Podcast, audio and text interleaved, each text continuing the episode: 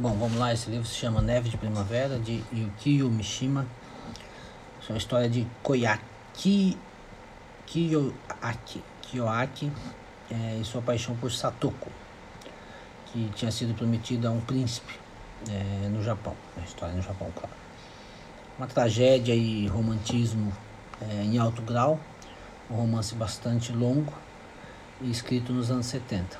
Vale bastante a pena.